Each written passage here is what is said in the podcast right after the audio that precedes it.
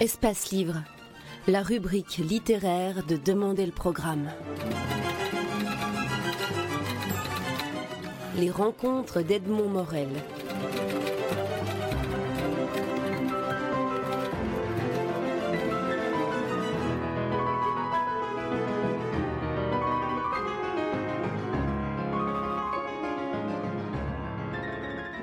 Nicole Colchin, Pascal Racan, vous êtes deux des quatre interprètes de la pièce La danse de l'albatros de Gérald Cibleras. Alors Gérald Cibleras, deux, mots sur lui, c'est un auteur qui collectionne les, Molières du meilleur auteur.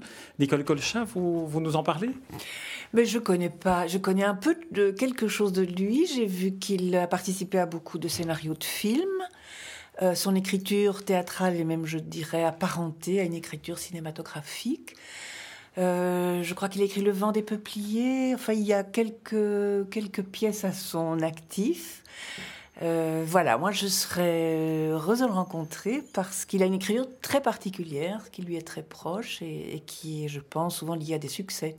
Il n'est donc toujours pas venu voir la, pièce que, que, vous interprétez, sa pièce à Bruxelles alors Pascal Racan euh, Non, il n'est pas venu encore, mais il nous est annoncé pour la semaine prochaine.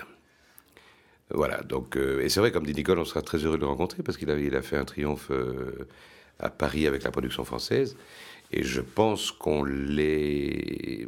On est, à mon avis, supérieur.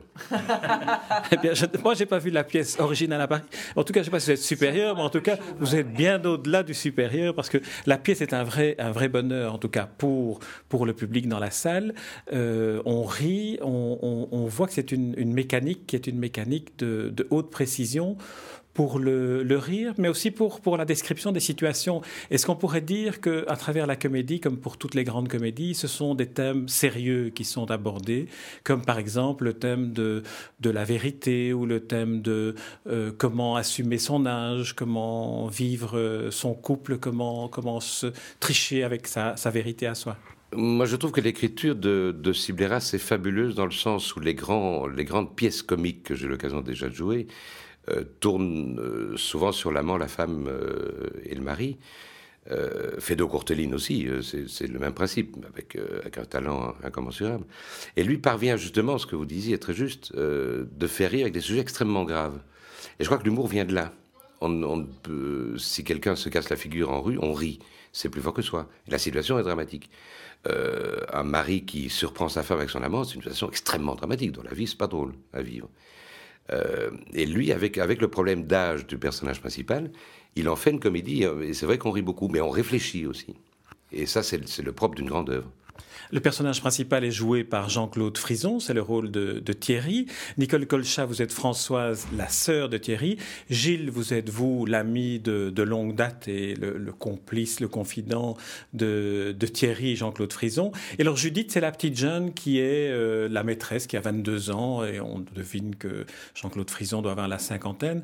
C'est aussi une des thématiques qui est essayer de, trouver une sorte de, jeunesse éternelle. Comment, comment est-ce que vous réagissez, vous, Nicole Colchat en tant que femme mais ce que j'aime bien dans cette pièce, c'est qu'elle a, d'abord l'air euh, très anodine, euh, très légère, et puis au fur et à mesure, plus on la pratique, plus on la joue, on se rend compte qu'il y a une, une réelle cruauté. Alors, euh, en tant que femme, qu'est-ce que je peux dire? J'aime beaucoup les relations qui sont décrites entre frères et sœurs. Ce que j'aime aussi beaucoup, et ça je crois que beaucoup de femmes s'y retrouveront, beaucoup de femmes d'aujourd'hui, c'est que c'est une femme qui se dit émancipée, qui se croit émancipée. Enfin, elle s'appelle elle-même une rebelle.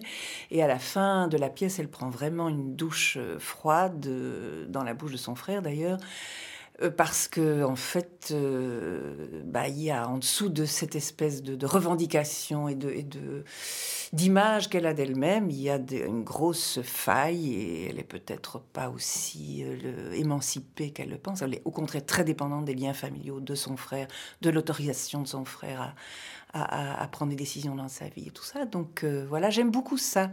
J'aime beaucoup ça parce qu'on vit une époque où les femmes sont émancipées ou se veulent émanciper. Et puis, euh, c'est intéressant d'aller voir ce qu'il y a derrière tout ça aussi quand même. Il y a une grande solitude aussi qui est, qui est, qui est marquée dans, dans les perspectives qui restent à cette femme soi-disant rebelle qui veut se libérer. Mais finalement, son frère lui dit Tu risques de te retrouver très seul. Et c'est un peu par miroir qu'il dit cela, parce que lui se retrouve finalement vieux et seul.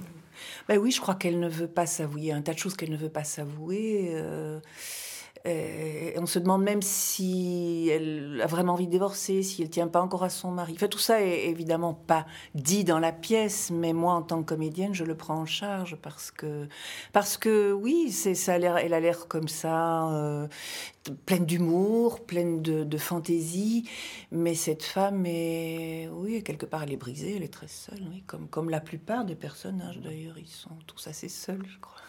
Alors Pascal Racan, vous, le, personnage que vous jouez est un personnage qui est une espèce de, solitaire, mais qui, n'aspire qu'à une seule chose, c'est à rencontrer une femme avec qui il est, il est une vraie relation, et puis il se, dissimule derrière une espèce d'apathie euh, sexuelle, soi-disant euh, soi-disant choisie, alors qu'en fait il, n'aspire qu'à une seule chose, c'est finalement à, rencontrer le bonheur, et il n'y arrive pas.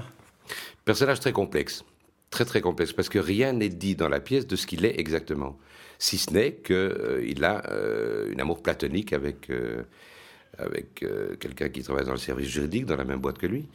Et c'est tout ce qu'on dit de lui. parce que même, même la copine, donc la, la, sœur de Thierry, que joue Nicole, se demande s'il n'est pas homosexuel.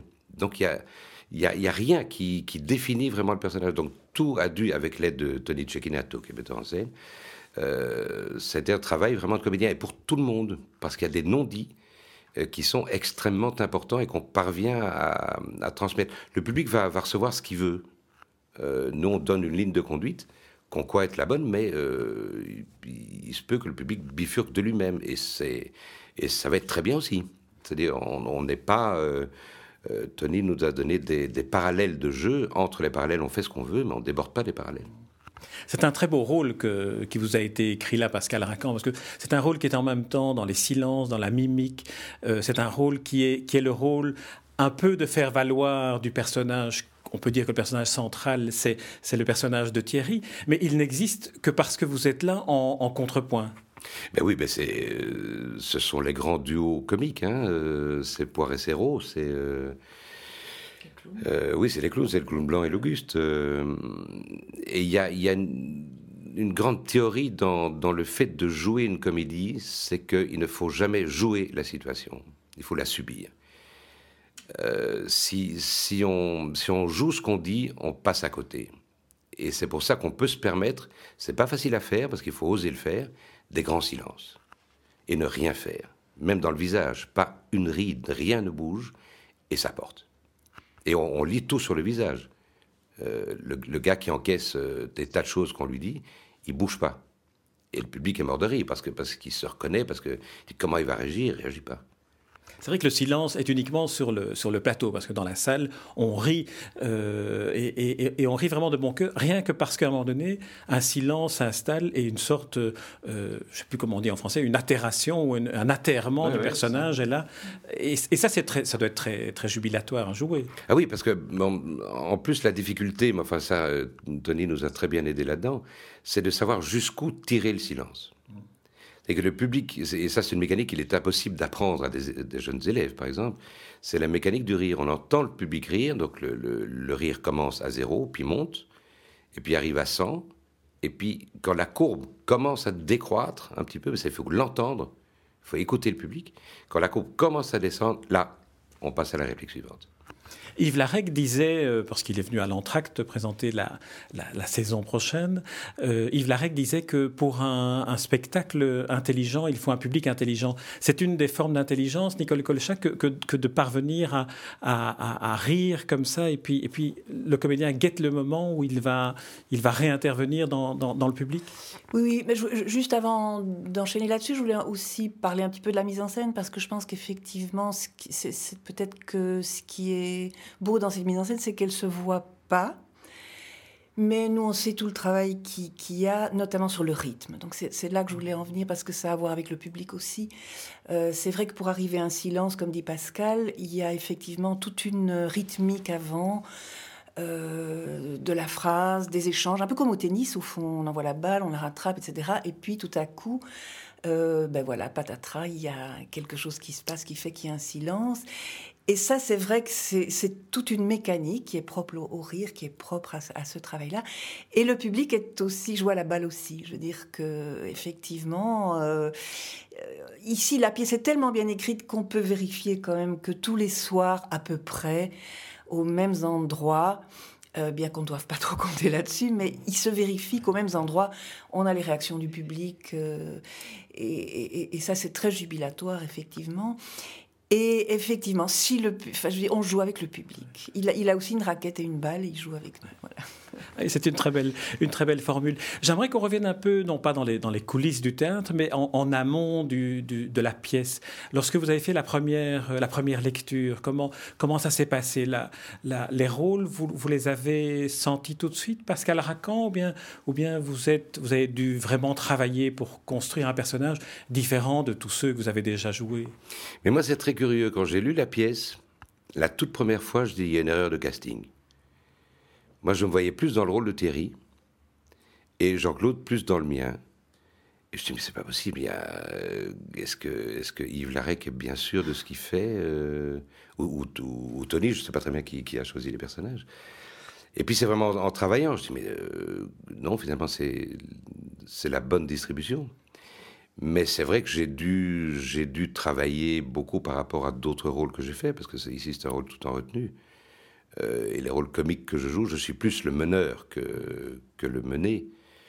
Bien que j'ai joué des pièces où j'étais complètement mené. Dans euh, L'emmerdeur, par exemple, de, Weber, je jouais l'emmerdeur. Euh, mais c'est passionnant à faire et puis c'est un travail. Et moi, même après 33 ans de métier, j'adore travailler et ça devient rare de travailler, vraiment au sens euh, de travailler avec un vrai metteur en scène qui, met le doigt là où ça fait mal parfois. Euh, arrête de faire un petit peu ce que tu sais faire. Euh, et ça, moi, ça me plaît énormément, évidemment.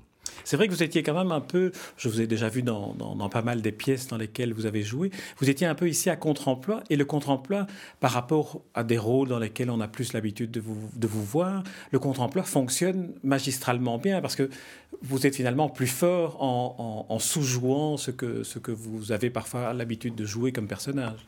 Oui, ben c'est le travail. C'est le travail, et c'est non seulement aussi, euh, ça, va paraître un petit peu curieux, mais c'est non seulement le travail avec le mettre en scène, mais les comédiens, bien entendu. Il faut une entente parfaite entre nous tous pour parvenir à cette alchimie qui fait que le public rit. Parce que si nous, on ne s'entend pas sur le plateau, le public va pas rire. Si quelqu'un tire la couverture ou fait un effet euh, face public euh, en tirant la langue, euh, c'est vrai que le public va rire. Mais nous, on sera malheureux sur le plateau. Et vous, Nicole Golchat, comment s'est passée le, la, première, euh, la première lecture de ce, personnage, qui est un personnage extrêmement complexe dans une comédie, malgré tout, parce qu'il est un peu, malheureux. Enfin, c'est un personnage qui, sous la carapace du rire, est un personnage qui, qui vit quelque chose de, de douloureux, qui ne parvient pas à gérer. Mais c'est ça qui fait que les rôles sont séduisants, c'est quand effectivement il y a une complexité, il y a une contradiction, quelque chose.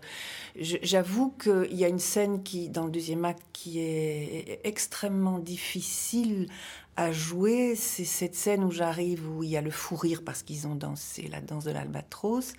Qui, est un, qui est un, moment, quand même, disons-le, qui est un moment de mime qui est assez euh, époustouflant, hein, parce qu'il y a quand même des moments de, grand fou rire dans cette, dans cette pièce. J'entre en scène, il y a un fou rire, la scène continue avec des rires puisqu'on se moque de, de, de, de, la situation que vit euh, le personnage de, Gilles. Et puis, il y a cette scène un peu tout à coup intimiste avec le frère, où tout à coup, il y a un effondrement. Là, elle s'écroule. Elle pleure, elle, se rend compte. Là, on a la faille du personnage. Et il m'a fallu ce travail dont parle euh, Pascal aussi, de, précision, de trouver, passer de l'un à l'autre en, deux minutes. Et euh, voilà, ça, on ne le soupçonne pas directement à la première lecture, c'est en travaillant et en, étant dans les situations qu'on se dit, mon Dieu, mon Dieu, qu'est-ce comme c'est casse-gueule, comment je vais y arriver? Pascal Racan, euh, Nicole Colchin, je vous remercie pour, euh, pour cette interview, mais euh, aussi pour la manière magistrale dont vous avez joué cette pièce, La danse de l'albatros, avec comme partenaire Jean-Claude Frison et Lisa Debauche. Lisa Debauche, une, toute jeune, une toute jeune comédienne là, qui, qui débute. Encore au conservatoire, si je ne me trompe, et qui est très prometteuse, pleine de talent. Alors la mise en scène, vous l'avez dit, elle est de Tony Cecchinato et les décors qui sont aussi magnifiques, mais on, en a l'habitude avec lui, sont de, sont de Thierry Bosquet. Et le public aime beaucoup au théâtre du parc les, les jeux du décor. Qui, ça fait partie de la, magie du spectacle aussi qu'on retrouve. Oui, c'est une tradition. Je crois euh, ils aiment bien applaudir euh, les décors euh, qu'ils apprécient. C'est une tradition. Moi, j'aime beaucoup ça. C'est je crois que ça se perd. oui. Alors, la danse de l'albatros se joue au théâtre du Parc jusqu'au 3 avril, si je ne me trompe pas. Elle se joue jusqu'au 3 avril.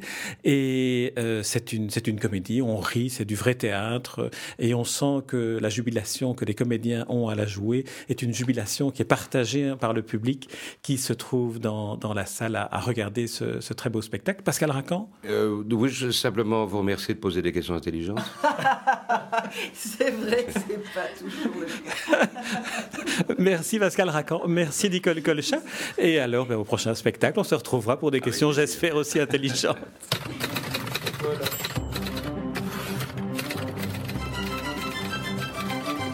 Espace Livre, la rubrique littéraire de Demander le programme. Les rencontres d'Edmond Morel.